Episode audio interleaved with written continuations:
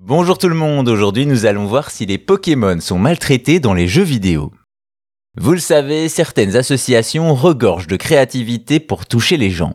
Parmi elles on retrouve la PETA qui pour défendre les animaux utilise les jeux vidéo et les Pokémon.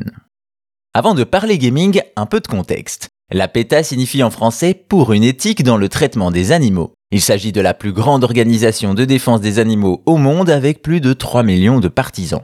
Mais surtout, la PETA est connue pour ses grands coups de communication qui choquent pour alerter sur la condition animale, même si ce n'est pas toujours concluant, et pour ce faire, il n'hésite pas à utiliser les jeux vidéo. Ainsi, en 2012, l'association décide de marquer la sortie de Pokémon Blanc et Noir 2 de leur empreinte. Pour ça, ils mettent en ligne un jeu Flash qui se veut une parodie très sombre de la série de Game Freak. En effet, la PETA condamne Pokémon et l'image qu'il donne aux plus jeunes de notre relation aux animaux. Ils traduisent donc ça dans un jeu où l'on incarne des Pokémon qui se battent directement contre des dresseurs. On a donc un gameplay similaire aux jeux originaux dans une ambiance très glauque. On y retrouve des Pokémon visiblement maltraités, amputés, face à des dresseurs horribles habillés de leur peau, tachés de sang et armés jusqu'aux dents. Vous l'aurez compris, le point de vue de la PETA est clair, choquer et associer la souffrance normalisée des Pokémon à celle de nos espèces animales bien réelles. Certes, les intentions sont louables, mais comme souvent avec la PETA, la méthode laisse à désirer et décrédibilise la cause par une méconnaissance du sujet.